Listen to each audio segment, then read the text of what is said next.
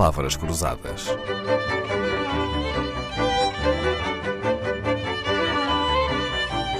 Porque quase tudo é uma questão de semântica. Quem não dispense o uso das mãos quando precisa de dizer alguma coisa. Há mesmo quem exagera a ponto de dizer que fala com as mãos. E quais são os prós e os contras de gesticular enquanto se fala, Alexandre Monteiro? As mãos são o megafone das nossas palavras. E a velocidade a que funciona o nosso cérebro é a forma como nós movimentamos as mãos. Quer dizer, quando eu tenho muita atividade cognitiva ou emocional, as mãos tendem a mexer muito. Quando eu sou mais analítico, as mãos mexem menos. Porque o processo analítico impede os movimentos. Precisamos mais espaço para pensar, logo temos menos capacidade de movimentar. Agora, o que acontece? Quando eu mexo muito, muito as mãos, sou percebido como mais emocional. Logo, sendo mais emocional, sou menos analítico. Quando eu mexo pouco as mãos ou nada, sou percebido como desinteressante. Por isso, o ideal é ver aqui o meio termo. Falar onde? Por exemplo, não falar com as mãos ao nível da cabeça, porque sou percebido, lá está, como uma pessoa irresponsável, não gosta de regras. Não esconder as mãos debaixo da mesa, porque sou percebido como desinteressado. Falar na zona do diafragma. Esta é a chamada zona da, da credibilidade. Então, eu devo falar aqui com as mãos.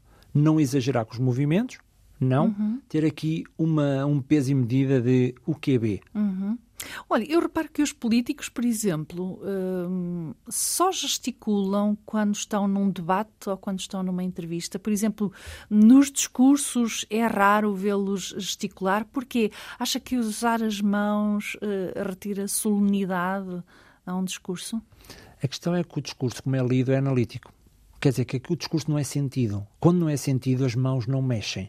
Não é para a questão do impacto, é a questão é, eu estou a ler, estou em processo racional, então o que é que diz o cérebro? Não preciso mexer as mãos, tenho que estar focado na leitura. Agora, qual é o grande perigo? Líder que leia discurso, aquele líder não vai ser tão ouvido e a mensagem não vai ser tão emocional. E nos dias de hoje ainda se vê muito isto no Parlamento, quando querem transmitir uma mensagem forte, quando leem, essa mensagem não passa de forma emocional. Porque a mensagem só passa, a analítica, quando há emoção envolvida. Não havendo emoção, a análise fica só para eles. Por isso é que há muitos políticos que só falam para dentro, para o Parlamento, não falam para as pessoas, uhum. porque não é emocional. Olha, estou a lembrar-me, por exemplo, que uh, ninguém viu Ronald Reagan a usar as mãos num discurso que ficou famoso nas portas de Brandenburgo, em Berlim, a 12 de junho de 87, quando ele disse aquela famosa frase Mr. Gorbachev, tear down this wall, apelando à queda do muro de Berlim. Na mesma cidade, 24 anos antes, tinha sido Kennedy, com o famoso Ich bin Berliner, apenas levou a mão à testa para desviar o cabelo que uma brisa tinha descomposto. Dois meses depois desse mesmo ano, portanto, em agosto de 63, Martin Luther King proferiu o famoso discurso I have a dream, eu tenho um sonho para a América. Lembramos-nos do som destas palavras, que na verdade até estavam a ser lidas, mas elas não precisaram de gestos para chegar às multidões. A, coreografia das mãos, afinal, não faz assim tanta falta, pois não? É, faz falta. Porque é que, o que acontece? A linguagem não verbal não fica só nos movimentos das mãos também temos a nossa voz. A voz também é uma linguagem não verbal. A cadência, o volume, o tom. E então o que é que eles fizeram? Os três fizeram o quê? A chamada cadência.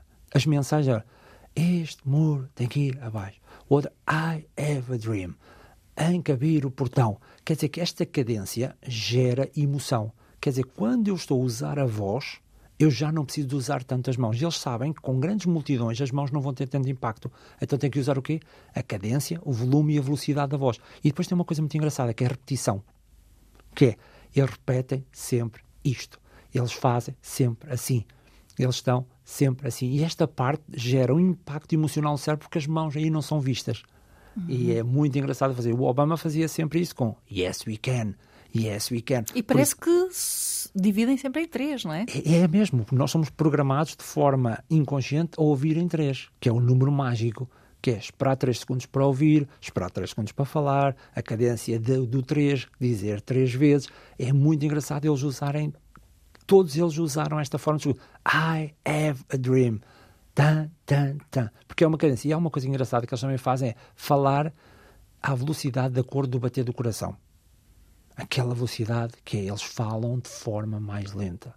Eles tendem a fazer isto. Porque falar mais devagar dá-lhe mais poder. E depois, quando chega à parte, aumentam o tom de voz para parecer mais poderoso.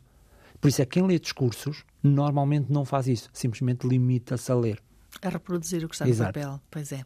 Alexandra Monteiro veio à Antena 2 falar sobre a linguagem não verbal, tudo aquilo que a nossa postura diz por nós são gestos com significado e com impacto, mesmo que sejam gestos invisíveis, que é o tema de que vamos falar amanhã. Palavras Cruzadas, um programa de Dalila Carvalho.